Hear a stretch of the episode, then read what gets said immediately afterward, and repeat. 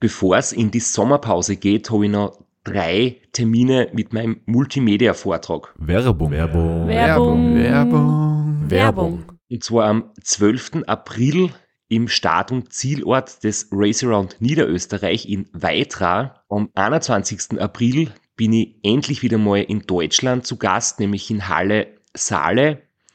Und nach fünf Jahren Pause bin ich am 25.05. wieder in Kärnten.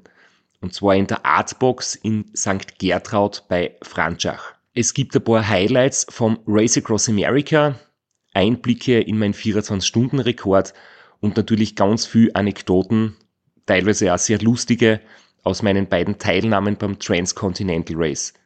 Wir haben sicher auch Zeit zum Plaudern, zum ein bisschen Fachsimpeln und gemeinsam einen schönen Abend zu genießen. Ihr findet alle Infos, alle Termine auf meiner Website auf www.christophstrasser.at. Dort gibt's auch die Links und die Möglichkeit, Tickets zu kaufen. Bis bald. Werbung. Werbung. Werbung. Werbung. Werbung Ende.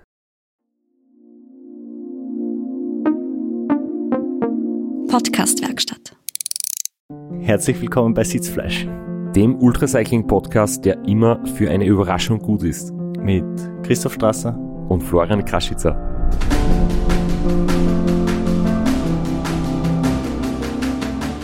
Genau. Was ist die Überraschung? Ich freue mich auf die Überraschung, die du mir heute machen wirst, weil wir haben heute dein Seven Serpents Quick Bite als Thema. Wir haben uns jetzt, seitdem du gefahren bist, schon zweimal gesehen, wie wir über das Race Across Italy gesprochen haben.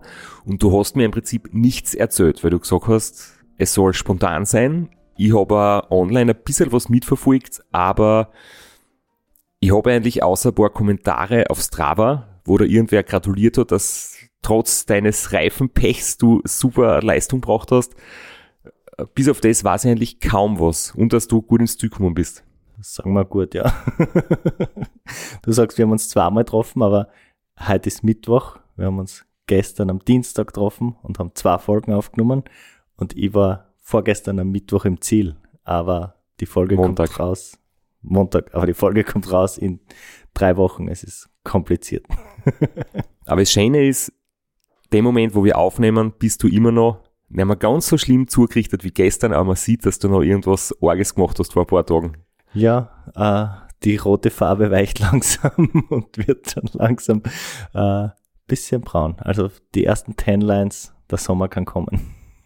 Vielleicht hättest als Sonnenschutz deine extrem stylische, was waren das, weinrote, dunkelrosarote Legging anziehen sollen, die du als Betreuer gehabt hast in Italien. Die, die hat für Aufruhr gesorgt. Ja, äh, die schaut nicht nur gut aus, sondern sie ist auch voll bequem. Und deswegen habe ich sie im Pacecar angehabt. Das hat sie aus, war die richtige Entscheidung. Und wäre ein guter Sonnenschutz gewesen. Ja, gut, aber vielleicht zum Radfahren, vielleicht ein bisschen warm. Wenn du jetzt zurückblickst, würdest du etwas anders machen? Wenn du mich fragst, was ich meinem jüngeren Ich für Tipps mitgeben würde, ich würde Nummer eins sagen, sich einfach weniger scheißen und mehr machen. Und äh, Nummer zwei, früher rechtzeitig mit gesunder Ernährung anfangen, weil es wirklich schwierig ist, da äh, ein Habit aufzubauen und sich das wirklich anzugewöhnen und das dann auch durchzuziehen. Je älter man wird, desto schwieriger wird's. Und das war die perfekte Überleitung zu unserem Werbepartner. Wir werden heute wieder von AG1 unterstützt und bedanken uns dafür. Und ja, in diesem Monat steht einfach auch die Frage im Vordergrund, ob man seinem jüngeren Ich vielleicht äh, gute Tipps geben könnte. Und wenn wir jetzt über Gesundheit und gesunde Ernährung sprechen, kann es sein, dass man sich vielleicht denkt, hätte ich doch früher angefangen, mehr auf mich zu schauen.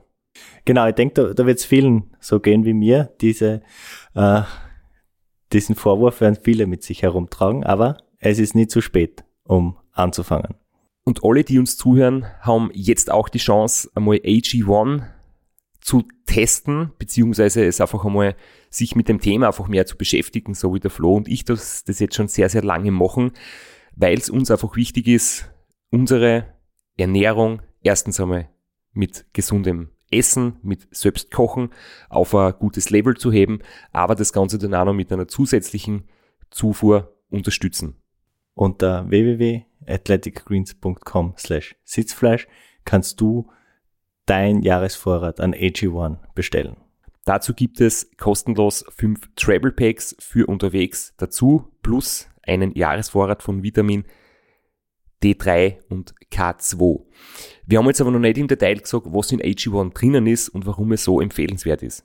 AG1 wird mit Vanille und Ananas verfeinert und ein Teil des Aromas kommt aber auch von äh, den enthaltenen Gemüsesorten Papaya, Brokkoli, Kirsche und Karotte. Und die Süße kommt von Stevia. Äh, das Ganze ist ohne künstliche Aromen.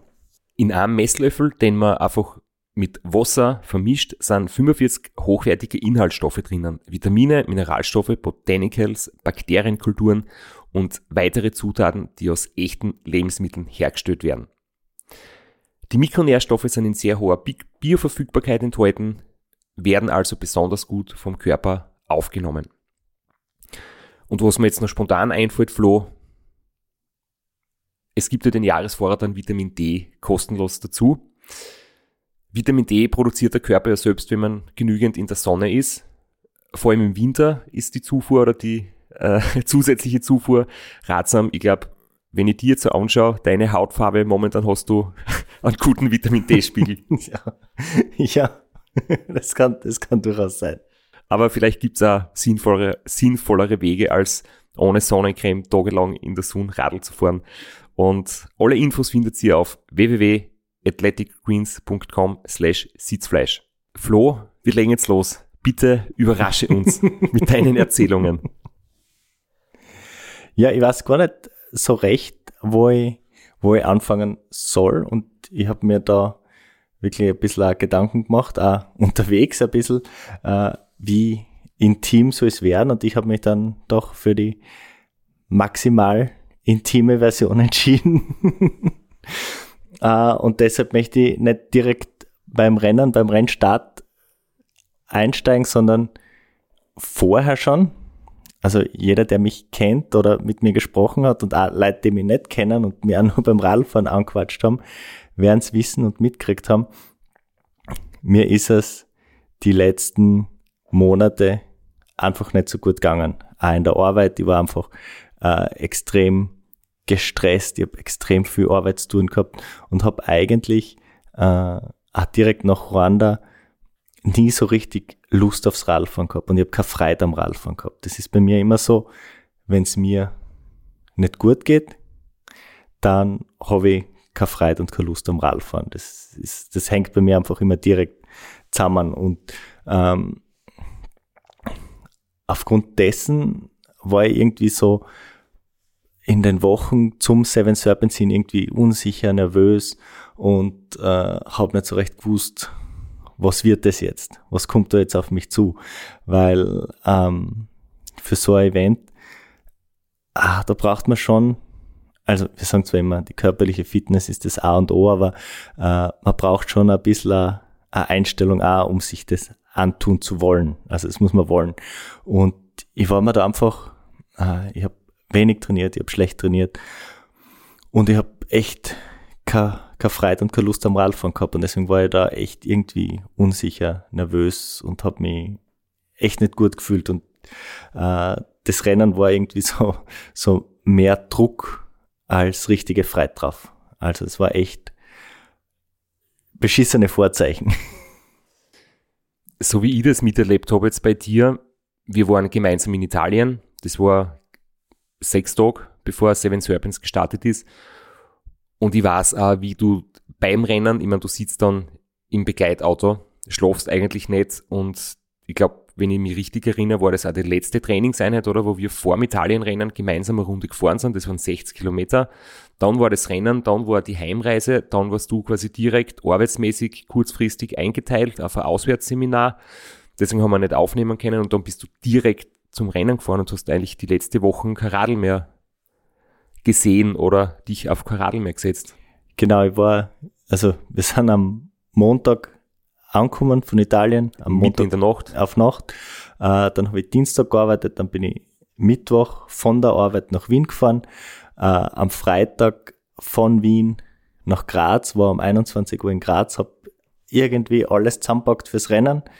Ähm, zum Glück äh, recht routiniert, also ich habe schon ungefähr gewusst, was mich erwartet und bin dann um sieben, weil es nicht anders ausgegangen ist, keine Züge. Am Freitag war es zu spät, äh, am Samstag war es zu früh, um mit dem Zug zu fahren. Mein Papa hat mich runtergeführt, äh, bin um sieben abgeholt worden und war dann um zehn, bin dann dort gestanden und äh, äh, in so einer Riesenrunde, 100 Radfahrer, Radfahrerinnen am Start, alle voller Freiheit, voll motiviert und ich bin da irgendwie so herumgestanden und habe nicht so recht gewusst, was tue ich da eigentlich. ich habe mich echt, echt nicht gut gefühlt und äh, ja, so bin ich am Start gestanden. Du hast aber in den letzten Tagen vor dem Rennen, würde ich mal besprochen, oder du hast mir erzählt, du hast den Radl in ein Geschäft gebracht, es ist ein Service gemacht worden und du hast Lehren aus Ruanda gezogen und hast die dazu durchgerungen, dein Reifen-Setup hin auf Tubeless zu, sagen wir mal in Anführungszeichen, verbessern oder zumindest zu verändern. Also das Radl war in der Werkstatt, weil ich ein neues Tretlager und einen neuen Steuersatz braucht habe. Und im Zuge dessen habe ich mir gedacht, ja, bevor ich mir jetzt das selber anbaut und wenn es sowieso eine Werkstatt ist und ich habe sowieso keine Zeit dafür, dann können sie mir das gleich auf Tubeless umbauen, weil nach Ruanda alle haben gesagt, fahr doch Tubeless, du wirst nie mehr Reifenprobleme haben. und ja, ich glaube, äh, vielleicht können wir noch ganz kurz, bevor wir losstarten, so die Eckdaten vom Seven Serpents erwähnen. Also bin ja letztes Jahr, ähm, ich habe richtig viel Hate von den anderen Teilnehmern gekriegt, weil ich gesagt habe, ich bin letztes Jahr als Richtige gefahren und dieses als das Kurze bezeichnet habe. Also ich bin letztes Jahr das Seven Serpents gefahren, über 800 Kilometer. Und dieses Jahr, das ist das Seven Serpents Quick Bite. Und am Samstag und am Sonntag startet das Seven Serpents. Eine Woche später. Eine Woche später, ja. Und ähm, das Quickbite hat 540 Kilometer oder 539, sowas um den Dreh. Und circa plus minus, das mit den Höhenmeter ist ja nie so genau, 10.000 Höhenmeter. Angemeldet bin ich schon fast ein Jahr, weil mir das letztes Jahr einfach extrem taugt hat und das angekündigt war ein bisschen kürzer und ein bisschen mehr fahrbar. und ähm, bei mir ist so, also ich finde ähm, vier Tage Radfahren finde ich echt lang und echt anstrengend und so naiv wie war, habe ich mir gedacht, zwei Tage, zwei Tage Radfahren, das stelle mir einfach cool vor und da war ich, also wie ich mich angemeldet habe, war ich voll motiviert. Du hast ja Zielzeit vorgenommen, oder? Zumindest Hast du überlegt, wie lange es realistischerweise vielleicht dauern kann oder im Idealfall dauern sollte? Ich habe ähm, ursprünglich, als ich mich angemeldet habe und die Eckdaten gesehen habe, zusätzlich zum Versprechen, dass es besser fahrbar sein wird als das Seven Serpents, das normale, das lange, ich weiß nicht, wie sagen soll, ähm, habe ich mir gedacht, wenn Start am Samstag um 12 Uhr ist, wäre cool, äh, noch am Sonntag, das ist Sonntag vor Mitternacht, im Ziel zu sein. Und ja, es hat sich dann im Nachhinein, auch wenn man die Siegerzeit anschaut, als vollkommen unrealistisch herausgestellt.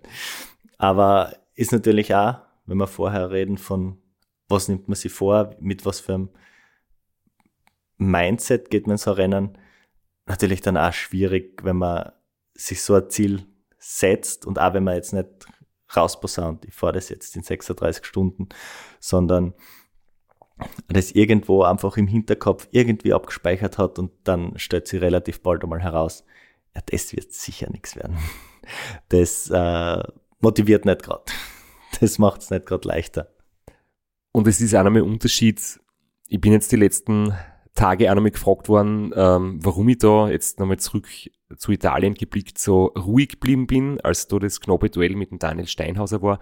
Und da ist mir eben selbst dann noch eingefallen, dass es ein gewaltiger Unterschied ist, wenn du weißt, ähm, du bist gut drauf, dann ist es leicht ruhig zu bleiben und es läuft gut und andere sind halt vielleicht, wenn man jetzt in einem Rennen das so betrachtet, andere sind noch besser, aber ich weiß, ich bringe meine Leistung gerade und für mich geht's gut und bleibe ruhig.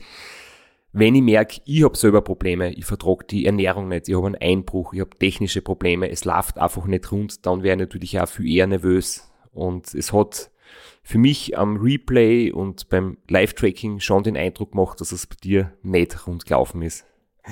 Na, und ähm, ich denke, dann können wir gleich, können wir gleich beginnen. Äh, Start war um 12 Uhr und äh, Massenstart, aber das ist bei so einem Gravel-Rennen. Also äh, es geht gleich mal da auf diesen Berg in Ljubljana rauf, äh, auf so einer äh, Schotterpiste, Waldweg gut zu fahren, aber dass da sich größere Gruppen bilden und irgendwie jemand äh, Vorteile durch Windschatten hätte, passiert dort einfach nicht. Also es verteilt sich einfach recht schnell, recht gut, das Feld und ja. Äh, und ich habe mich dann auch verteilt im Feld. Also ich habe nach acht Kilometern tatsächlich einen Batschen gehabt. Und äh, ich habe ja da am Anfang äh, noch relativ regelmäßig Sprachnachrichten aufgenommen und vielleicht hören wir uns die erste gleich einmal an. Vor Tubeless haben sie gesagt. Vor Tubeless wirst du nicht mehr einen scheiß Botschen haben. Kilometer 8. Tubeless mich spritzt raus. Luft bleibt nicht drin im Reifen. Ich glaube, mein Herz hat ganz gut den, den Frust. Der hat jetzt gar nicht so viel mit dem Botschen zu tun, sondern einfach, wie ich vorher beschrieben habe, die ganze Situation, dort am Start zu stehen, sich nicht wohl zu fühlen, nicht so richtig Lust zu haben.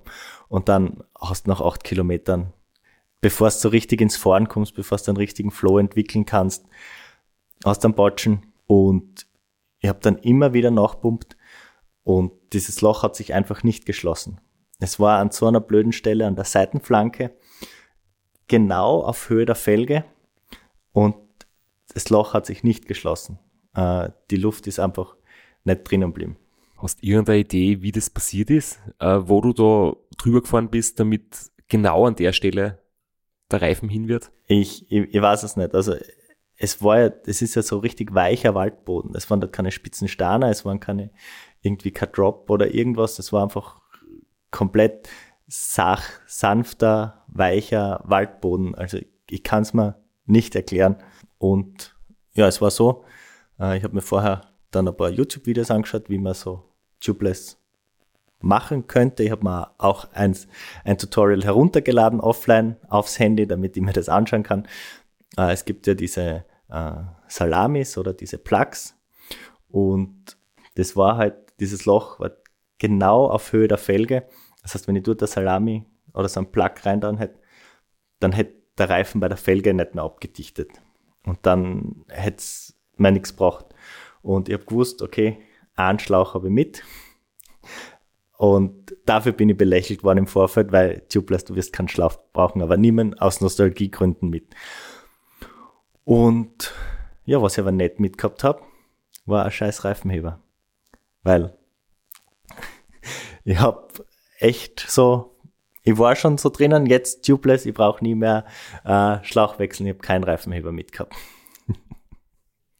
Wie ist das gelöst? Ich bin dann dort gestanden und äh, habe dann so mit dreimal Nachpumpen bin ich dann äh, runtergekommen vom Berg und gleich am Fuße des Berges war ein Radlshop und der hat bis 13 Uhr offen gehabt und um 12.58 Uhr, eine Stunde nach dem Start, bin ich dort gestanden in der Tür. Uh, und der war sehr nett, sehr freundlich und der hat mir dann geholfen. Habt ihr den Reifen repariert? Wir Habt haben, ihr einen Schlauch einzogen? Wir haben zu, zuerst versucht, uh, noch mehr Tubeless-Milch einzufüllen. Das hat nichts gebracht. Uh, und dann haben wir mit dem Gartenschlauch die ganze Tubeless-Milch wieder raus, rausgespritzt und den Reifen halbwegs sauber gemacht. Und dann haben wir einen Schlauch rein dann. Und ich habe mir noch einen zweiten äh, Ersatzschlauch gekauft. Dann habe ich wieder zwei Ersatzschläuche gekauft und Reifenheber. Aber ich kann sagen, Gott sei Dank, dieser Vorderreifen hat dann bis zum Ziel gehalten. Wir haben uns jetzt gerade nur das Replay nebenbei angeschaut und man sieht es wirklich herrlich. Also followmychallenge.com hat ja eben dieses geniale Tool, dass man sich im Nachhinein den Rennverlauf anschauen kann und man sieht halt echt Massenstart und bevor das Rennen beginnt, stehst du schon und hast irgendwie ewig viel Rückstand, bis du wieder ins Fahren kommst. Ja, also ich bin da wirklich, wirklich lang gestanden, war aber echt dankbar, weil es war Samstag, es war 13 Uhr. Ähm, wenn ich dort um 13.01 Uhr gewesen wäre, äh, dann wäre es wahrscheinlich schon vorbei gewesen. Und äh, so, so hat's passt. Aber es, es war natürlich, hat nicht dazu beigetragen, meine, meine Stimmung irgendwie hochzuhalten. Wie waren die restlichen 531 Kilometer, die noch vor dir gelegen sind? Ja, also ich muss sagen, der erste Tag war wirklich mental extrem schwierig. Also es war eben mit diesem Start und danach die Strecke bis zum Checkpoint 1, die war so komplett anders als beim Seven Serpents. Ähm, es war wunderschöner Gravel, wirklich äh, schneller Gravel, super gerollt, schön zum Fahren, äh, kein Verkehr. Es war richtig, war richtig geil zu fahren, aber ich habe es einfach null genießen können. Ich habe gesagt, ich war recht, recht belastet und ich habe einfach ständig, ich habe über die Arbeit nachgedacht, ich habe über mein Leben nachgedacht. Was tue ich da eigentlich? Warum stehe ich da am Start, wenn ich keine Freude am Radl, Radlfahren habe? Und ähm, will mir jetzt die Lust komplett verderben aufs Radlfahren. Wenn ich mir das jetzt da versau, dann habe ich äh, gar keine Lust mehr, jemals Radl zu fahren. Und war irgendwie so ständig an alles andere gedacht und habe das überhaupt nicht genießen können. Hat mir echt äh, anzipft, war echt eine Scheißsituation. Ähm, und dann, äh, ja, fährt man da zu, zu dieser, zu diesem Schloss in dieser Höhle und dann nach Bastogne und dann geht's rauf zum Checkpoint 1. Das ist ein recht, recht langer Anstieg. Und da habe ich beim Anstieg einen Speichenriss gehabt. Ein Speichenriss. Ein Speichenriss. Ich bin kurz in den Weg getreten und auf einmal macht so pling und die Speichen war gerissen. Und ich habe natürlich keine Ersatzspeiche dabei, aber ich habe äh, mir eine kleine Sprachnachricht gemacht. Cool, jetzt habe ich einen Speichenriss auch noch. Und ich habe natürlich keine Nippel und keine Speichen mit, weil wie oft hat man schon einen Speichenriss? Ja, also ich kann für mich sagen, ich hatte davor einen einzigen. und ja. In deinem ganzen Leben vermutlich, oder? Genau, ja. Ich habe, glaube ich, zwei gehabt bisher. Ja, also es ist echt nicht sowas, ähm, womit man rechnet, woran man denkt. Aber ich habe äh, noch ein Stück Isolierband gehabt äh, und habe die Speichen zur anderen Zuwi und bin dann noch ein bisschen weitergefahren. Es war okay. Es, es hat, hat halbwegs funktioniert. Ich meine, es war jetzt äh, Samstag, Nachmittag. Wahrscheinlich ja. wird kein Radgeschäft mehr offen gehabt haben, oder? Und hast du dann eine andere Möglichkeit gehabt, als so überhaupt weiterzufahren, das ganze Rennen? Oder hast du nur irgendwas Nein, also ich machen können? Ich habe keine Möglichkeit gesehen, weil äh, in Bastogne war das meiste schon zu. Es war Samstagnachmittag. Äh, ich hätte da keine, also ich hätte keine Chance gesehen. Ich habe mir gedacht, ich fahre so lange, bis mir das Laufrad unterm Arsch wegbricht, weil was soll ich machen? äh, reparieren werde ich es nicht und haben wir gedacht, mit einer Speichen wird schon, wird schon halbwegs gehen. Mit einer wäre es schwierig, aber mit also einer mit, weniger. Mit einer weniger, ja. Ganz genau. Und es war so, es, es hat der, der Reifen nur so ganz einen leichten Seitenschlag gehabt. Es war wirklich mit freiem Auge fast nicht zu sehen. Äh, und dann haben wir gedacht, ja, das, das riskiere ich. Also es ist noch nicht so schlimm, dass ich irgendwie über das Aufgeben nachdenken musste, sondern es war noch in einer Phase, wo ich mir gedacht habe, es wird schon gehen. Checkpoint 1 war ja Sackgasse, sieht man ähm, auf Follow My Challenge und man sieht auch im Replay, dass du ein bisschen vielleicht war das schlechtes GPS-Signal, entweder falsch gefahren bist oder länger gestanden bist. Auf jeden Fall warst du ein bisschen weg von der Strecke. Ja, ich bin falsch gefahren und es war, es war so richtig äh, einfach passt zu dem, wie ich drauf war, wie meine Stimmung war. Äh, ich habe davor im Wald äh, keinen so einen richtigen GPS-Aussetzer gehabt, aber es waren zwei Wegpunkte schlecht gesetzt. Die waren dann einfach mit einer geraden Linie verbunden und die eigentliche Straßen war so, so leicht geschlängelt. Es war offensichtlich, wie zu vorne ist, aber es waren einfach schlecht gesetzte Wegpunkte. Und ich bin dann kurz unter Checkpoint 1 äh, birgst von einer recht gut ausgebauten Forststraßen, fahr mal links ab zu so einer Hike-and-Bike-Passage, wo es wirklich das Radl tragen muss. Das war zu steil, es war unwegsames Gelände.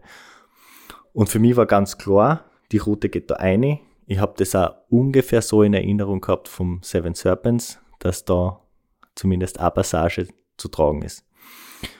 Aber wenn du auszoomst am GPS, hast du gesehen, eigentlich werden da nur zwei Serpentinen abgekürzt, indem man einfach gerade geht. Und ich bin da rein, fange an zu tragen und dann kommt einer von hinten und sagt, hey, wir sind fix falsch, weil ich habe das vorher im Wald schon gehabt. Da ist der Wegpunkt schlecht gesetzt, schau nach auf der Karten, da gehen einfach zwei Serpentinen auf und dem müssen wir fahren. Und ich habe mich dadurch so komplett verunsichern lassen und habe mir gedacht, ja gut, vorher war der Fehler und ähm, es hat Kassen, es wird leichter als das Seven Serpents und es soll viel zu fahren sein. Ja, und dann bin ich dem hinterher. Und irgendwann haben wir gedacht, na, na, das glaube ich nicht. Wir sind da falsch. Ich fahre wieder zurück und trage das Radl dort auf. Ich lasse mich da nicht, nicht weiter verunsichern. Aber das, ähm, es hat nicht viel Zeit gekostet, es war kein Riesenumweg, aber es zeigt einfach meine, meine Verunsicherung. Und dass ich mich von sowas so komplett außerbringen habe lassen, zeigt einfach, wie ich da drauf war in, in, in, zu dem Zeitpunkt. Du hast dann aber doch den Checkpoint 1 noch passiert? Genau, ja. Äh, genau zum Sonnenuntergang. Und da hast echt einen wunderschönen Blick, aber äh, wie gesagt, ich habe es auch nicht, nicht genießen können. Ist das in Postoina dieser äh, große Berg, wo der Sendemasten oben steht, den man aus 30 Kilometern schon sieht, wenn man auf der Autobahn hinkommt zum Beispiel? Äh, na, es ist äh, der gegenüberliegende Berg, da ist nur eine kleine Kapelle, es ist echt schön. Äh, und gibt auch keine asphaltierte Straßen auf, es ist nur so eine, eine Schotterpiste, aber gut zu fahren. Äh, und dort ist, der, dort ist der Checkpoint. Und von dort geht's dann nach Czernica. Und das war die Passage letztes Jahr, wo ich äh, mich komplett in den Hungerast gefahren bin, wo ich wirklich gelitten habe, wo ich fast verhungert und verdurstet bin, so vom Gefühl her. Und ich habe mir da das, das Schlimmste erwartet eigentlich, aber man ist eben nicht auf der gleichen Strecke unterwegs und man fährt nicht äh, fünf Schleifen und Umwege, sondern man fährt relativ die direkte nach Czernica und ist dann äh, relativ schnell dort.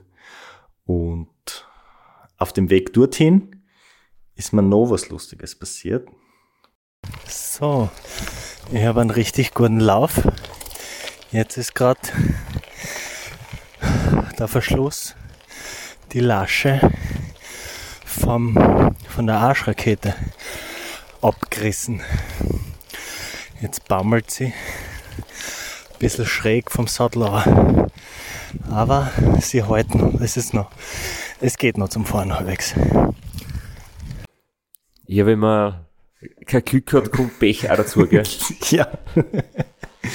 Also, Ach, je. Es war, also, äh, vielleicht, dass ich es kurz, kurz ein bisschen erkläre. Es ist jetzt schwierig in so einem äh, Hörformat, aber die Arschrakete ist ja, die Hauptbefestigung sind diese zwei äh, Schnallen durch die Rails vom Sattel. Dadurch haltet sie. Aber um das Pendeln nach rechts und links zu verhindern, gibt's noch eine Schnalle um die Sattelstütze drumherum. Und das Gegenstück, also wo man das Klettverschlussband einfädelt und dann wieder um die Sattelstütze zurückfädelt, äh, damit das seitliche Schwingen möglichst verhindert wird, die ist ausgerissen. Einfach auf einmal hat's pling gemacht und äh, die Niete war weg und das ist einfach aus. Und dadurch hängt die Satteltasche dann halt so leicht schief und mit dem Oberschenkel, man haut sie immer wieder mit dem Oberschenkel dagegen und das ist einfach äh, nervig und das Ganze wird instabil und fängt zu schwingen an. Ist das dann so wie ein Pendel, das oben quasi am Sattel hängt und unten links und rechts baumelt? Ganz genau, ja. Und nachdem ja auf der einen Seite die Lasche noch dran war, habe ich es dann so mit der Seite festgemacht, aber dann ist es halt nur mehr nach links und immer am linken Oberschenkel immer wieder angestoßen und immer wieder dorthin geschwungen. Und ja, es war ein super Scheiß.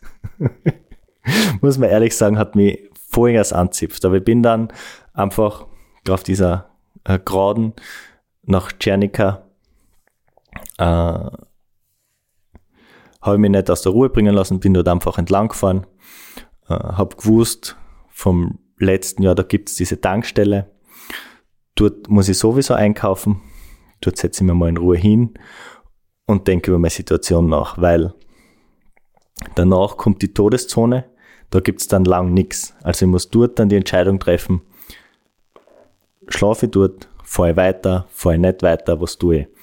Und bin dann zu dieser Tankstelle hin und ich habe da ich habe das so in Erinnerung gehabt als 24-Stunden-Tankstelle, aber der hat nur bis 22 Uhr offen gehabt und ich war um äh, 21 Uhr 45 oder so dort. Die haben schon abgerechnet, aber sie waren sehr nett, haben mich noch reinlassen, haben, ich habe dort noch einkauft äh, und dann habe ich dort eben auf der Fahrt dorthin habe ich mir überlegt, wie könnte ich das mit der Satteltasche irgendwie fixen und habe mir so ein paar Szenarien überlegt und habe dann eine Lösung gefunden. Auf die bin ich echt stolz. Äh, da habe ich mir während dem Fahren schon überlegt, ah, das, das wird fix funktionieren. Und es hat dann tatsächlich funktioniert und bis ins Ziel gehalten. Kannst du uns das irgendwie näher bringen, ohne optische Hilfe? ja, ich, ich werde es versuchen. Also ähm, die Niete ist ausgerissen und da ist ein ganz ein kleines Loch. Also das ist wirklich, hat nur ein paar Millimeter Durchmesser. Äh, und ich habe äh, einen Kabelbinder durch das Loch in einer Schleife und habe innen in der Tasche einen Inbusschlüssel. Und zwar, ich habe drei mitgehabt, einen Vierer, einen Fünfer und einen Sechser. Äh, habe mal geschaut, wen brauche ich am unwahrscheinlichsten. habe mich dann für einen äh, Sechser entschieden. Habe den innen äh, angemacht, durch die Schleife durch und die Schleife von außen durchzogen. Das heißt, äh, der Imbus war in der Tasche drinnen und außen war eine ganz eine kleine Schleife mit einem Kabelbinder.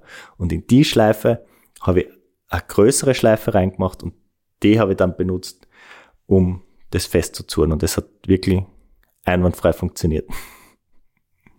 Also ich, ich habe es jetzt versucht zu erklären. Ich glaube, es ist sehr schwierig. Ich hoffe, man kann es sich irgendwie vorstellen. Werbung. Werbung. Werbung. Werbung. Werbung. Flo, bist du auch schon so aufgeregt, wenn du an den April denkst? Jedenfalls, äh, wenn du das gleiche meinst wie ich, dann bin ich schon sehr voller freudiger Erwartung.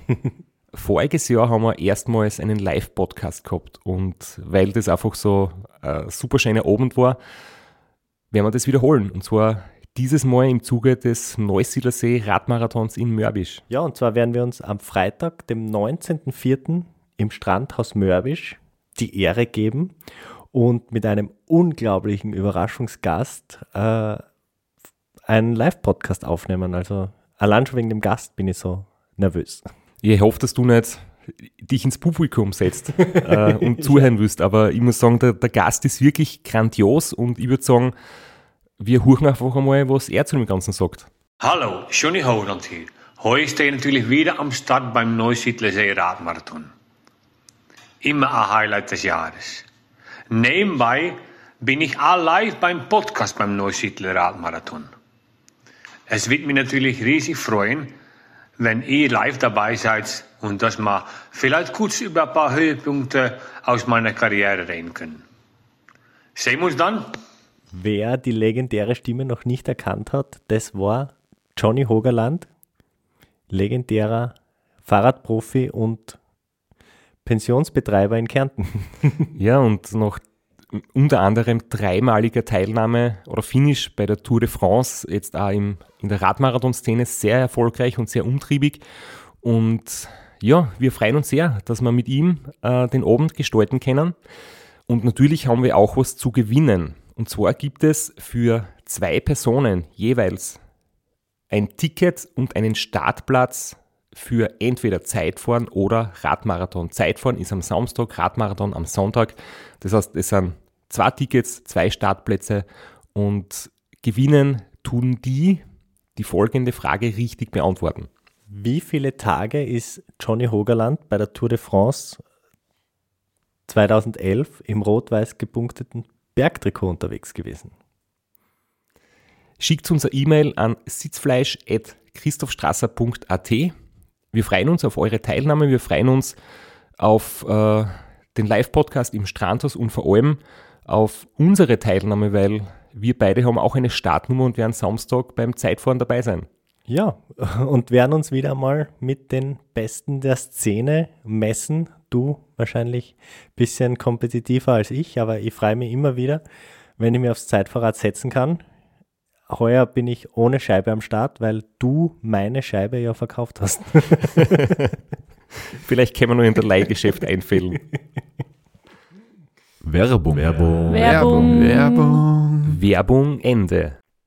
Ich kann mir es gut vorstellen und es sagt einfach, dass Kabelbinder und ein Stückerl Klebeband, so ein Gewebe, Klebeband, es Wichtigste ist, immer dabei zu haben, weil mit dem kannst du fast alles reparieren.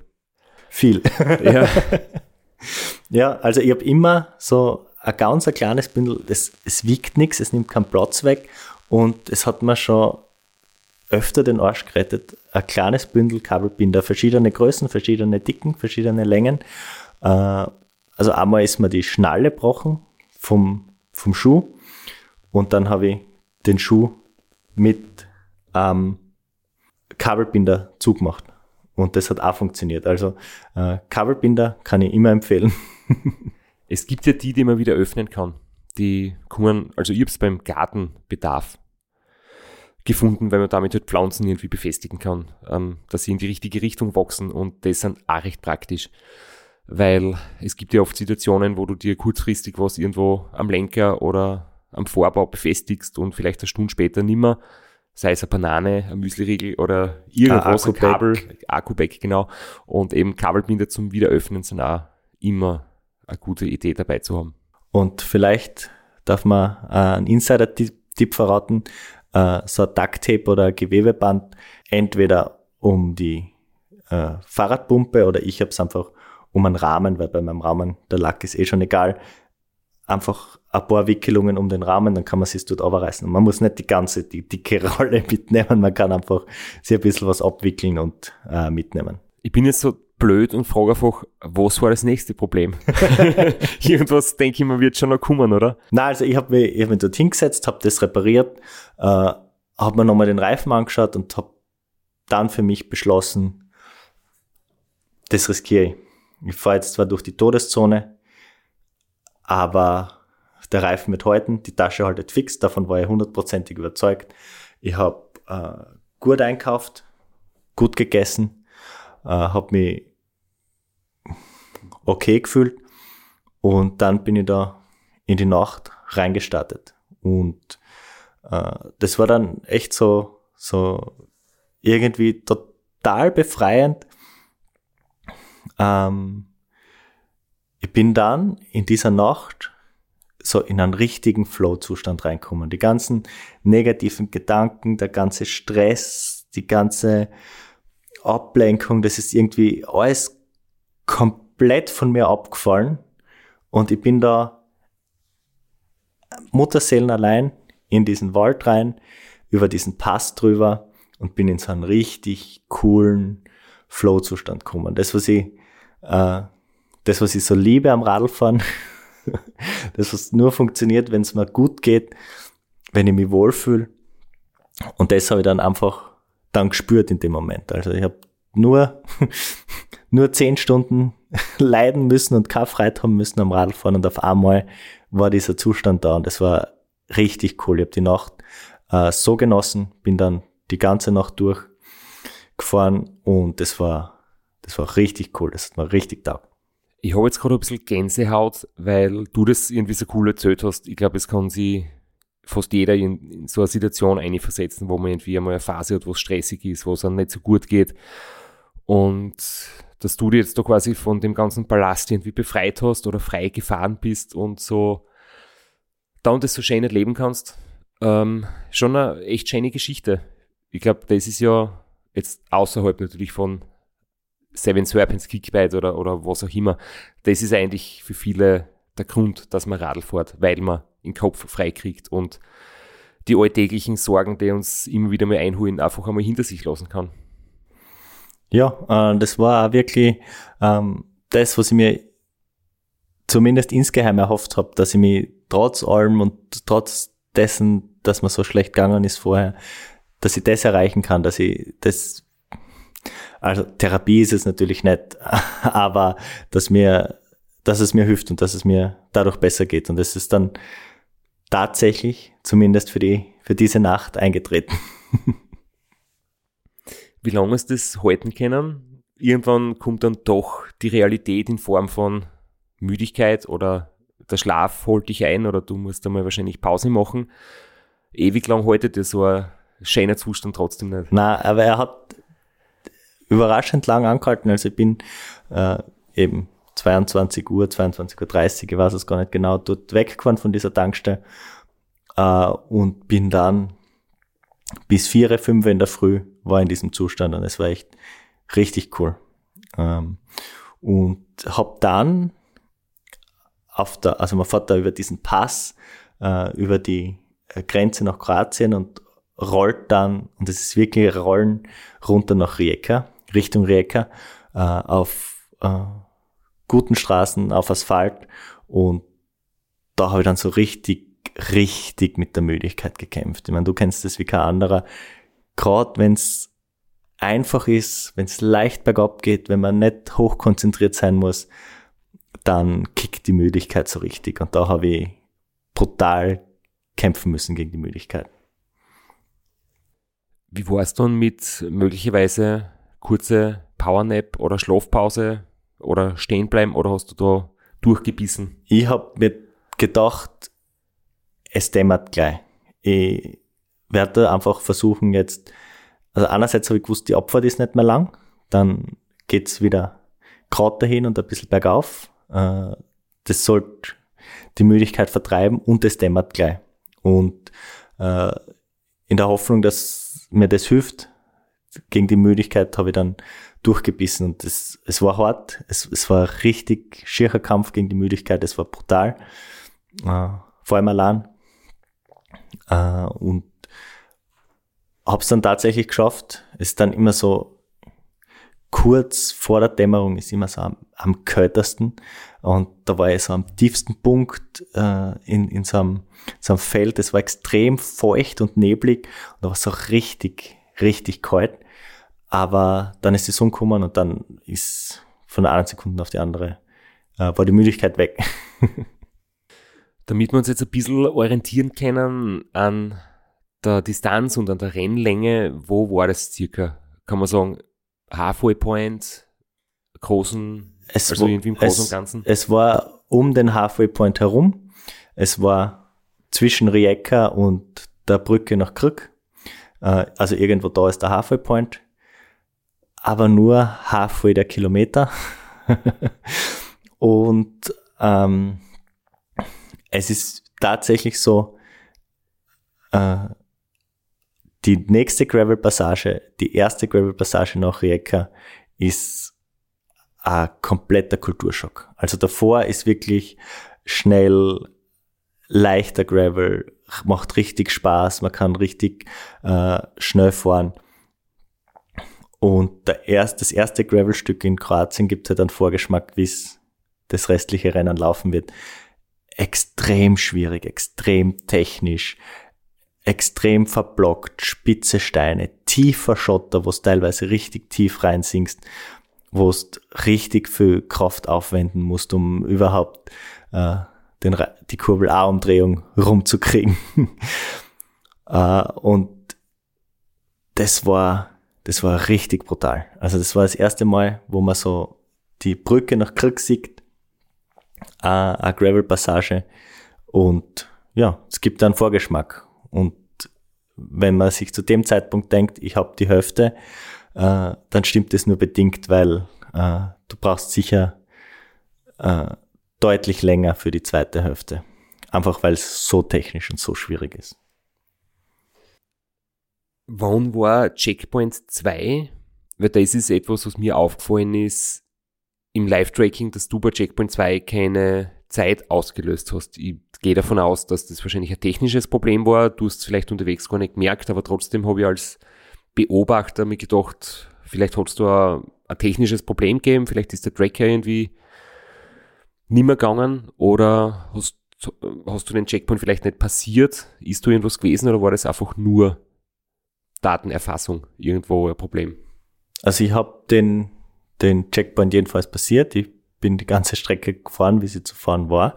Äh, ich habe äh, kurz vor dem Checkpoint, äh, die Sonne ist rausgekommen, es ist sehr schnell, sehr warm geworden, äh, habe mich umgezogen äh, und ich habe den Track in der Arschrakete gehabt und ich nehme an, dass wenn ich die, die Nachtsachen, die, die langärmelige Jacken, die dicken Handschuhe in die Arschrakete reinpackt habe, dass der Tracker vielleicht verrutscht ist, vielleicht unter den Sattel rein und dass ich deshalb kein Signal gesendet habe. Weil ich habe selber gesehen, mir fällt eigentlich von Checkpoint 2 bis Checkpoint 3 komplett die Zeit. Also da äh, ist gar nichts aufzeichnet worden. Ich nehme an, dass da der Tracker so verrutscht ist, dass er kein Signal gesendet hat. Vielleicht ist das Flaschel mit der Sonnencreme oben draufgelegen.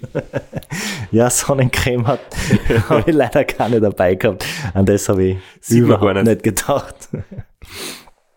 ja, sieht man gar nicht. Und äh, bei uns war so, so schlechtes Wetter und ich habe einfach überhaupt nicht dran gedacht, dass auf Krück 30 Grad haben könnte und die Sonne runterbrennen wird. Und das habe ich, das habe ich null am Schirm gehabt, damit habe ich gar nicht gerechnet. Äh, ziemlicher Anfängerfehler. Aber ja, und dann habe ich für 76 Kilometer auf Krück fast den ganzen Tag gebraucht. Also es war unglaublich schwierig, äh, auch mental, weil man sie auf der Karten gesehen hat, dass von der Brücke bis zur Fähre Luftlinie ist es nicht weit und 76 Kilometer für eine Etappe klingt auch nicht weit und man braucht einfach ewig, ewig, ewig und es geht nichts weiter. Das heißt, der Schnitt war da irgendwo ganz im einstelligen Bereich, kmh. Ja, wahrscheinlich. Also es, es war einfach äh, brutal schwerer Gravel. Es waren äh, Höhenmeter äh, schlecht verteilt, also es waren immer extrem steile Anstiege. Und es hat einfach auch mental richtig viel Kraft gekostet, weil man äh, jedes Mal, wenn man raufgefahren ist am Berg, hat man schon wieder gesehen, dass man runterfahren wird. Dann zehn Meter der Küste entlang und dann den gleichen Berg wieder rauf. Es war extrem frustrierend, es war ein richtiger Kampf. Und äh, ja, das, also das, das war mental brutal schwierig. Aber ich habe es dann, hab's dann zur Fähre geschafft, rechtzeitig. Und äh, dann war die große Challenge, also die Fähre von Krück nach Tres, die habe ich erwischt. Äh, da hätte es danach auch noch eine gegeben. Aber die große Challenge war die letzte Fähre von Tres aufs Festland äh, fährt um 20 Uhr. Und wenn es die verpasst, dann musst du bis 6 Uhr am nächsten Tag in der Früh warten. Und die Etappe auf Tres äh, sind nur 43 Kilometer. Aber man kann es einfach vorher nicht abschätzen und man traut sich gar nicht äh, irgendwie abzuschätzen, wie lange man, wie lang man brauchen wird. Ich war um 14 Uhr auf der Fähre von Krück nach Tres und habe mich keine äh, Vorhersage abgeben getraut, ob, ob ich die 40 Kilometer in äh, sechs Stunden schaffe um die Fähre zu erreichen. Und es waren dann tatsächlich, ich war auf der nächsten Fähre um 18.15 Uhr. Also ich habe und die habe ich genau erwischt. Also da habe ich nicht, nicht viel Zeit gehabt. Also ich habe da über vier Stunden braucht für die 40 Kilometer. Wieder ein Schnitt unter 10. ja. Und äh, Krück und Zres waren bei, bin ich beides so gefahren, äh, ohne stehen zu bleiben, ohne einzukaufen. Einfach, weil ich mir gedacht habe, ich möchte da drüber, um nicht festzustecken quasi auf den Inseln, damit ich äh, dann die Pause machen kann, so wie ich sie gern machen möchte, so wie es mir passt und mir das nicht aufgezwungen wird.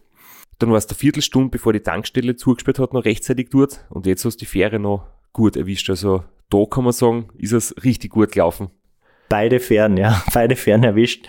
Aber ähm, dieser Flow von der Nacht, der war einfach komplett weg.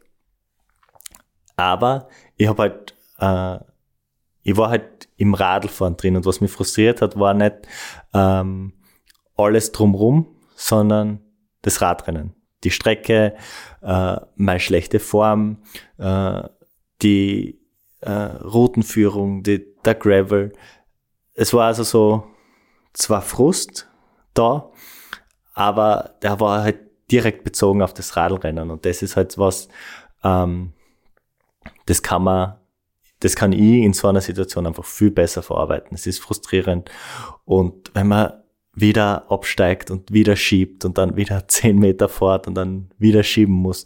Ähm, damit kann ich viel besser umgehen. Für sowas habe ich viel, viel, viel höhere Frusttoleranz. Äh, das habe ich dann ganz gut, ganz gut verkraftet. Eins der wenigen Dinge, die ich vom Seven Serpents weiß, dass auch der Utschka in der Route integriert ist. Einer der, sagen wir mal, bekanntesten oder populärsten Berge ähm, für Straßen Radfahrer auch in, in Kroatien oder auf Istrien.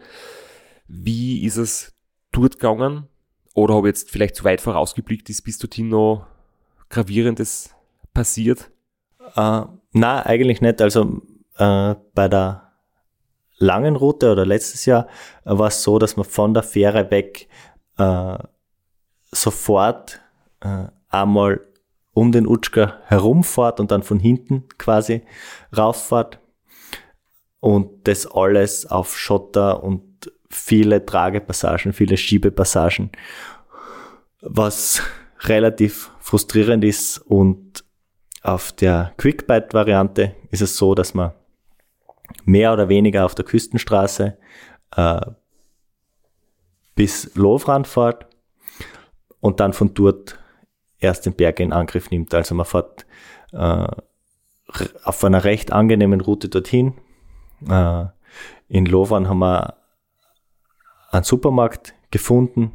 Also äh, das war dann so, es waren re relativ viel Leute auf der Fähre und das hat sich irgendwie so herumgesprochen. Da gibt es einen Supermarkt, der bis 20 Uhr offen hat und oder bis 22 Uhr sogar, weiß es gar nicht mehr. Und dort haben wir uns dann irgendwie, also vier Leute, wir haben uns dort getroffen, haben gemeinsam einkauft und sind dann haben dann gemeinsam diesen Anstieg in Angriff genommen. Wie spät war es da circa? Ich kann es gar nicht mehr genau sagen, aber entweder 20 oder 22 Uhr, weil es war äh, ja so in, in der Gegend herum. Es war schon naja, um 18 Uhr auf der Fähre. Ich denke 20 Uhr, ja, sowas, sowas herum, ja. Also es ist dort, ich habe dann am Parkplatz vom Supermarkt gleich Nachtmodus aktiviert, Rücklicht eingeschalten, Vorderlicht angesteckt, Warnweste anzogen. Hat sich dann wieder sowas wie in der ersten Nacht eingestellt, wo vielleicht dann die Hitze des Tages nachlässt, wo sowas wie ein Flow-Gefühl zustande kommt und die, die Anstrengungen des Tages ein bisschen abfallen? Ja, es, es war, äh, da war es wirklich ganz cool, weil wir sind zuerst äh, zu viert gemeinsam raufgefahren. Äh, dann haben wir einen verloren, der, der hat schlafen müssen. Und die anderen zwei, Grüße gehen raus, zwei Grazer, zwei Sitzfleischhörer, glaube ich. Hoffe ich. ähm, Manuel und Stefan, die, äh, da haben wir dann, sind wir gemeinsam rauf und äh, es ist dann irgendwie total witzig, man fährt äh, da mitten in der Nacht durch Kroatien, man hat null Schlaf, man ist komplett übernachtig, äh, kämpft sich da so am Anstieg rauf und redet äh, die schönsten Pässe und Radeltouren rund um Graz wie findet man in Schöckel von Blenzenkreit, äh, wie gern fahren wir auf dem Plash. Und es war irgendwie so, äh, es war sehr cool, es war sehr nett. Und da ist die Zeit wirklich verflogen. Ja. Ähm, ist jetzt, wenn man, wenn wir immer wieder drüber sprechen, supported, unsupported, äh, alleine fahren, also beim äh, Transconti wäre das sicher nicht erlaubt gewesen. Äh, bei dem Format ist es erlaubt gemeinsam zu fahren teilweise. Es sind immer wieder größere Gruppen unterwegs. Aber diese Erfahrung hat mich auch gelehrt, dass das vom Transconti diese strenge Regelauslegung durchaus seine Berechtigung hat, weil ähm, dieser Anstieg war extrem schwer, es war extrem zart, extrem frustrierend. Viele, viele Schiebepassagen. Ewig lang gedauert, extrem steil. Äh, und wenn man da gemeinsam so vor sich hinfahrt und sich nett unterhaltet, dann vergeht die Zeit einfach viel schneller. Und das allein zu machen, ist sicher nochmal doppelt so hart. Wenn man noch dazu überlegt, dass du jetzt in der zweiten Nacht unterwegs bist, wo es ja dann von der Müdigkeit wirklich ganz schwierig wird, hilft dir da das Miteinander reden wahnsinnig viel, oder? Also, ich kenne es von mir, allein unterwegs zu sein, ist halt einfach vom Einschlafpotenzial her ganz was anderes, wie wenn du wen zum Reden hast. Jedenfalls, ja. Und ähm, ja, das haben wir ausgenutzt und sind halt da gemeinsam unterwegs gewesen. Für mich war eigentlich, auf der Fähre habe ich noch gesagt, ich kann mir nicht vorstellen, die zweite Nacht ohne Schlaf durchzufahren. Ich glaube nicht, dass ich das schaffe. Und für mich war aber klar, äh, am Utschka kann ich nicht schlafen, da ist viel zu kalt, ja. Und das war dann auch so in der Nacht. Das, es war dort äh, es hat dort kein, an der Strecke zumindest kein geschütztes Platz gegeben, wo man schlafen hat können. Und dann äh, nach der Utschka-Abfahrt war es halt dann irgendwie so, dass das Ziel irgendwie schon so greifbar war, dass man sich gedacht hat, ah, jetzt noch schlafen, ob sie das wirklich auszahlt, jetzt 70 Kilometer vom Ziel, 80 Kilometer vom Ziel. Äh, aber es war dann es hat sich dann einfach nirgends eine Möglichkeit ergeben, also direkt an der Strecke. Es gab äh, in Hum eine Möglichkeit, die war aber belegt. da ist ein Rad gestanden und da hat jemand geschlafen. Und danach äh, hat es eigentlich nirgends mehr was gegeben. Entweder war es zu ausgesetzt und zu kalt oder es hat einfach zumindest direkt an der Strecke und so auf einem schnellen Blick nichts gesehen, wo man nichts gegeben, wo man schlafen hätte können. Als Dotwatcher habe ich dann gesehen, voller Freude, dass du irgendwann in den frühen Morgenstunden, also für meine Verhältnisse, frühen Morgenstunden, so, ich glaube, es war acht oder neun oder sowas, dann ist Ziel erreicht hast, hast du es bis dorthin noch recht geschmeidig geschafft, wirklich äh, komplett ohne Schlaf oder bist du dann doch nochmal irgendwo kurz schlafen gegangen? Also wie habe ich gesagt, wir sind äh, zuerst zu viert, dann zu dritt in Utschka gefahren, dann sind wir ähm, diese Utschka-Etappe zu dritt fast fertig gefahren, kurz vor Ende der Etappe hat der Manuel dann im Morgengrauen oder kurz vor, vor Morgengrauen noch einen Schlafplatz gefunden.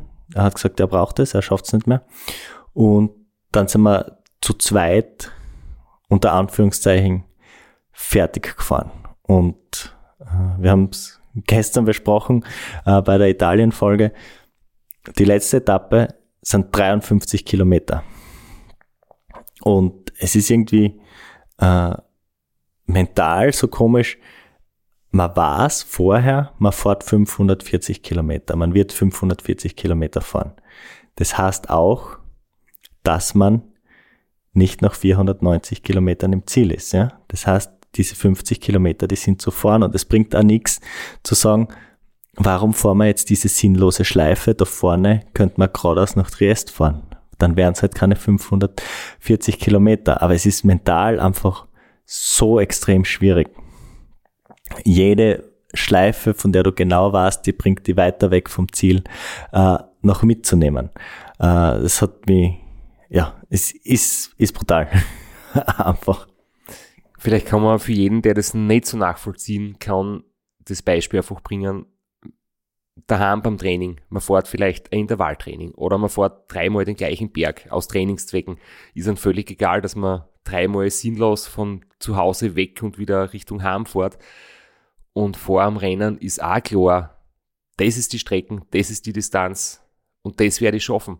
Aber es kommt dann auch Faktor dazu, der einen halt im Kopf völlig mürbe macht und das ist die Müdigkeit. Weil du hast jetzt mehr oder weniger zwei Nächte nicht geschlafen und es geht einfach auf die Emotionen. Man ist schlecht gelaunt, man ist vergesslich und man versteht selbst nicht mehr, was eigentlich los ist. Und den Zustand kann man halt im Vorfeld irgendwie nicht so richtig mit einkalkulieren. Ja, es ist halt trotzdem äh, dann im Nachhinein, wenn man drüber nachdenkt, so absurd, weil äh, von Ljubljana nach Bostonia fahren wir auch nicht den geraden Strich. Da machen wir auch zehn extra Schleifen, damit wir auf die 540 Kilometer kommen. Du bist aber im Kopf noch klar aber am du, Anfang. aber da, am Anfang macht es einfach nichts aus und dann die letzten äh, 50 einfach brutal.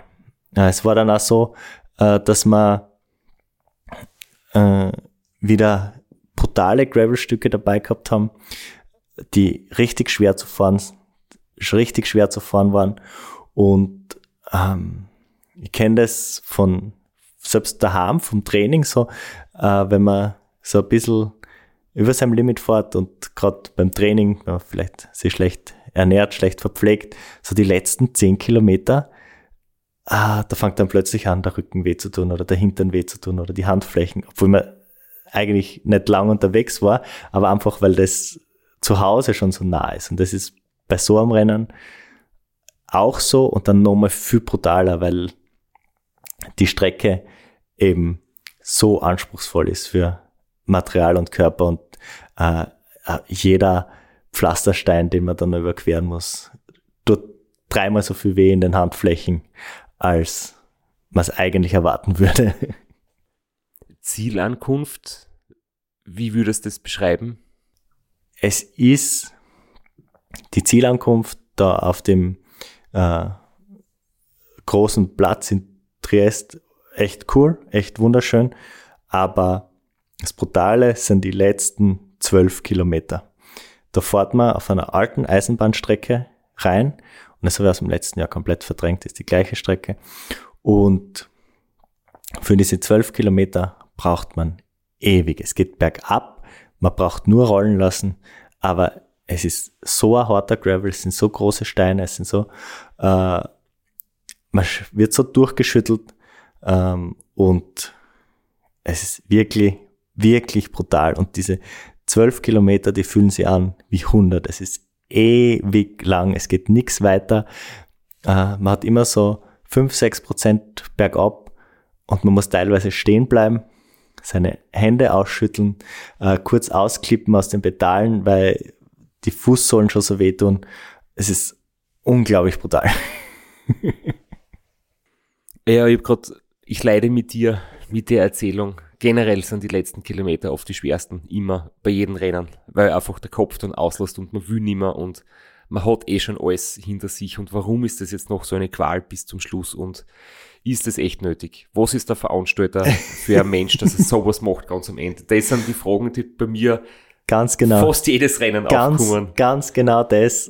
Äh, ja, es ist verrückt, ist ärgerlich, aber ja, wir haben es dann geschafft, sondern gemeinsam ins Ziel gerollt, äh, haben dann um 8 in der Früh ein Bier getrunken. Es war sehr schön, war sehr würdevoll.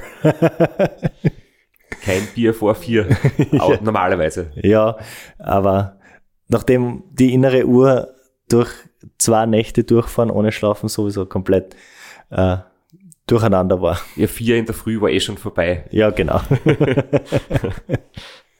Kannst du wieder mal die alte Weisheit unterschreiben, dass der Weg das Ziel ist und die Zielankunft so vielleicht mittelmäßig, aber trotzdem das Unterwegssein das Schönste war am Ganzen? Also im Moment im Ziel zu sein und vom Radl abzusteigen und die Schuhe auszuziehen, das war, das war das Ziel, das war, das war das Highlight. Aber jetzt eben mit drei Tagen Abstand äh, war schon dieser mentale Kampf von ich habe keine Lust zu boah, ich bin voll drin, es ist so geil, zu wann ist endlich vorbei. Ähm, das war schon, das war schon ein, ein cooles Highlight und das habe ich in, in dieser intensiven Form noch nie erlebt in so einem Rennen. Also das, das war, im Nachhinein bin ich wirklich, wirklich froh, dass ich mich da zum Start gequält habe und dass äh, dass ich wirklich am Start gestanden bin, obwohl ich so wenig Lust gehabt habe. Also im Nachhinein war das wirklich äh, die richtige Entscheidung.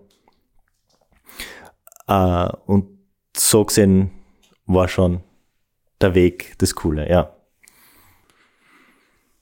Wie ist den Zustand jetzt hinterher? So Nachwirkungen, irgendwie Schmerzen oder Beschwerden oder Müdigkeit?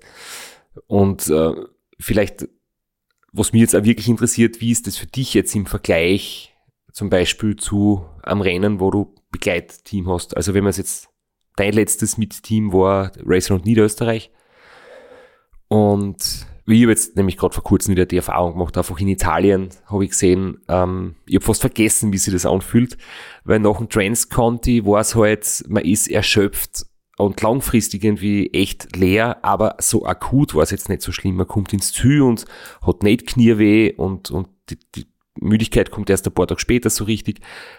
Aber in Italien war es jetzt so, ich komme ins Ziel und kann fast nicht stehen, weil der Rücken so weh tut und die Oberschenkel so leer sind und die Knie kurz einmal wehtun durch den Dauerdruck und trotzdem ist nach ein, zwei Tagen wieder alles gut und am dritten Tag kannst du wieder richtig gut trainieren, weil halt du nicht langfristig so abbaust. Ähm, du hast jetzt wieder Unsupported-Trainer gemacht. Wie war es da? Akute Müdigkeit gegen langfristige Erschöpfung?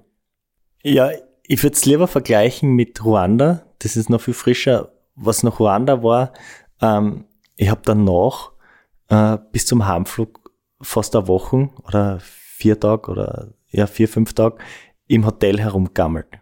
Und dadurch, das war so ein Spannungsabfall und da bin ich so recht früh so in den, diesen Post-Race-Blues verfallen. Ähm, jetzt war es so, ich bin am Montag heimgekommen, also Montag im Ziel angekommen, war Montag zum Mittag zu Hause, habe Dienstag gearbeitet und zwei Podcast-Folgen aufgenommen, habe Mittwoch gearbeitet und nimmt jetzt eine Podcast-Folge auf. Also dieser Post-Race-Blues ist noch gar nicht da. Äh, ich bin noch so ein bisschen in der Euphorie drinnen, weil es mich echt aus diesem mentalen Loch rausgeholt hat. Aber körperlich muss ich sagen, so wie nach diesem Rennen, ich habe ich hab noch nie Beinschmerzen gehabt. Also dass mir wirklich die Muskeln wehtun. Weil wenn mich jetzt nicht Radfahrer fragen, hey, hast du keine Spatzen vom Radfahren? Ich denke mir, na, das ist nicht wie Ausdauersport funktioniert. Aber das ist jetzt wirklich das erste Mal, dass ich richtig muskuläre Schmerzen in den Beinen habe nach so einem Rennen. Das ist komplett neu für mich. Aber ich muss halt sagen, äh, auf diesem Gravelbike, ich sitze da wirklich so gut drauf, positionsmäßig. Ich habe wieder keine Hinternprobleme. Und äh, was ich normalerweise, was ich nach Ruanda gehabt habe, äh, die tauben Hände und tauben Finger habe ich noch nicht. Aber ich habe, es kommt immer erst ein bisschen später. Aber ich habe diesmal nicht das Gefühl, dass es kommen wird. Also ich glaube, das wird so bleiben. Und, und was ich habe, und das ist einfach äh, die volle Dummheit, und da sieht man einfach, äh, wie sensibel so ein System ist und wie schwierig es ist, wirklich gut am Rad zu sitzen, äh, zumindest für mich. Ich habe in der zweiten Nacht, wo ich in diesem Flow-Zustand war, in der Nacht, äh, was ich normalerweise nicht mache, äh, die Brille abgenommen und habe sie äh, oben in die Lüftungsschlitze vom Helm reingesteckt. Und die ist einfach einen halben Millimeter drüber runtergestanden ins Sichtfeld hinein. Und ich habe dann meinen Kopf genau um diesen Millimeter höher halten müssen, damit ich gleich weit nach vor sieg. Und ich habe dann dadurch wirklich in der Früh nach der langen Abfahrt kein Schirmersnack, aber so richtig extrem arg verkrampfte Nackenmuskulatur was ich nach dem Radfahren noch nie gehabt habe oder während dem Radfahren.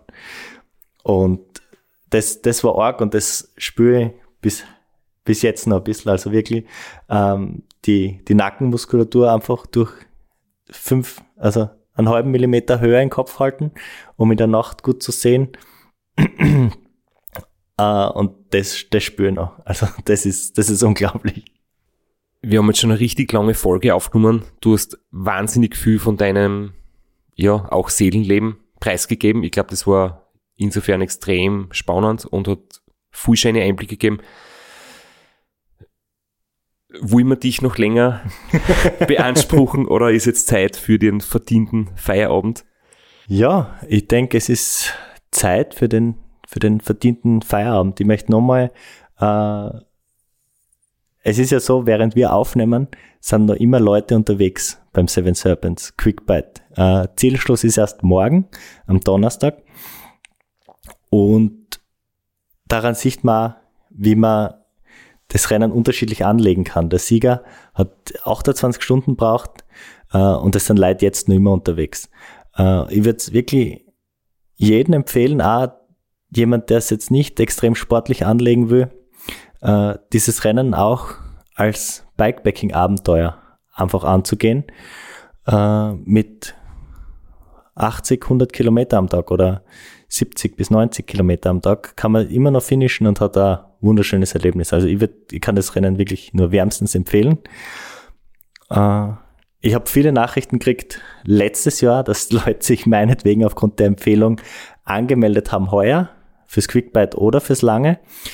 Ich hoffe, die Leute sind mir nicht allzu böse, weil unterdessen muss man schon oft fluchen, aber danach ist es dafür umso geiler. Ich habe schon ein Gravelbike zu Hause stehen. Ich muss mir erst damit einmal so richtig austoben. Ähm, vielleicht springt der Funke auch auf mich. auf jeden Fall vielen Dank für die echt coolen Schilderungen und die Erzählungen. Und weil wir heute so viele Überraschungen schon gehabt haben, ich habe auch noch eine Überraschung für dich. Ich habe nämlich bei Specialized gesehen, es gibt Lenkerbänder, die sind, glaube ich, für dich gemacht worden. die sind zwar ein bisschen schwarz, aber sie haben so rosarote, pinke Sterne und geile Muster drauf und ich glaube, das musst du da um deinen Lenker wickeln. Das kann kein anderer so gut tragen wie du. ja. Und ja, ich möchte nur noch, weil die Aktion noch bis Ende Mai geht, in Kurt Matzler sein Buch, das im Ultracycling Shop kommt, zu bestellen gibt, wo pro verkauften Exemplar 5 Euro zur Ausrottung der Kinderlähmung gespendet werden. Das High Performance Mindset, was wir vom Race Across America lernen können. Auf das möchte ich nochmal hinweisen, weil das eben nur mal bis Ende Mai mit der Spende in Verbindung geht und danke fürs Zuhören und und jetzt ganz zum Schluss, nachdem das heute der Überraschungspodcast ist, äh, wir haben jetzt, wenn wir so im Flow drinnen waren, äh, vergessen, die anderen Einspieler, die ich vorbereitet habe, abzuspielen. Und die spielen wir jetzt einfach unkommentiert im Abspann ab. Da kriegt es vielleicht noch ein bisschen einen Einblick in mein Seelenleben.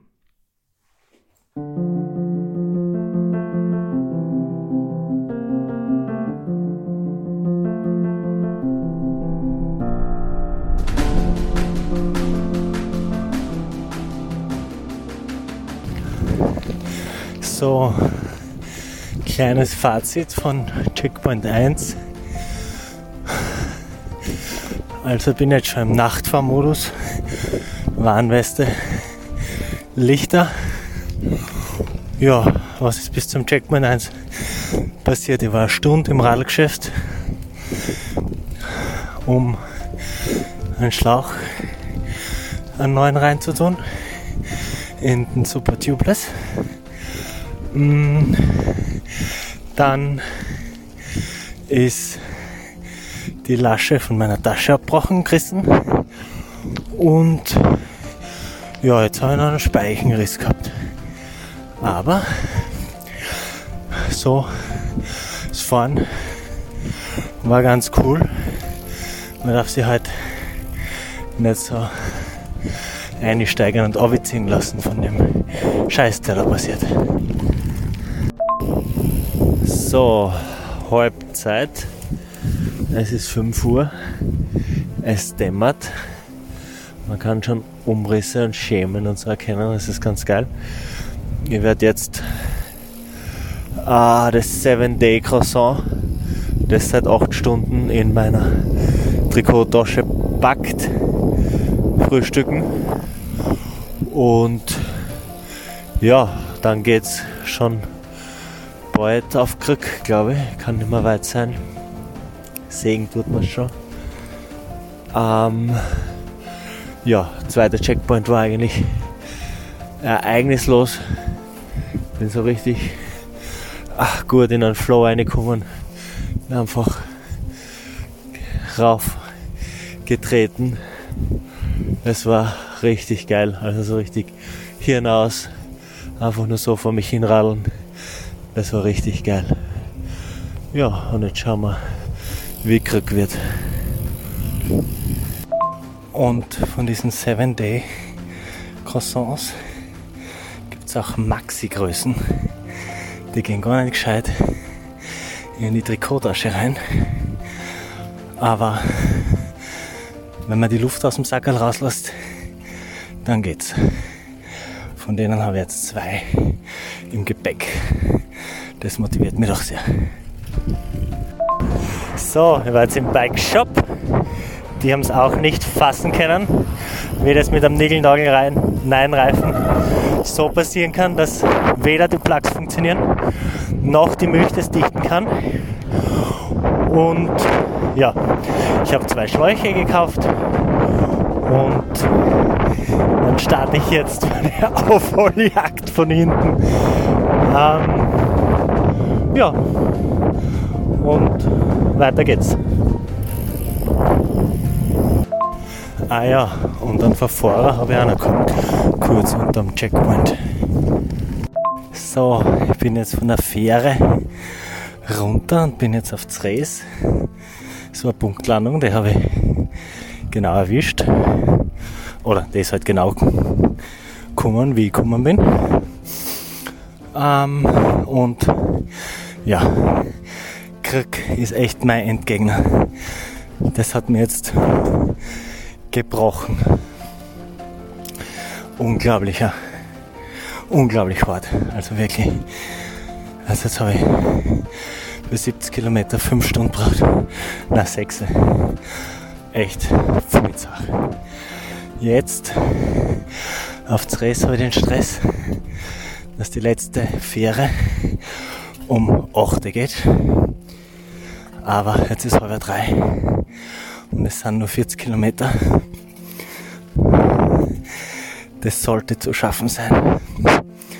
Weil da festsitzen bis 6 in der Früh, das wäre hart. Ja. Ähm, es sind jetzt noch 170 Kilometer. Ich bin seit 26 Stunden unterwegs und ich werde definitiv in eine zweite Nacht rein müssen. Und ja, das wird glaube ich nicht ohne Schlafen gehen. Aber ich fahre mal, werde versuchen, den Utschka noch zu machen und dann weiterschauen.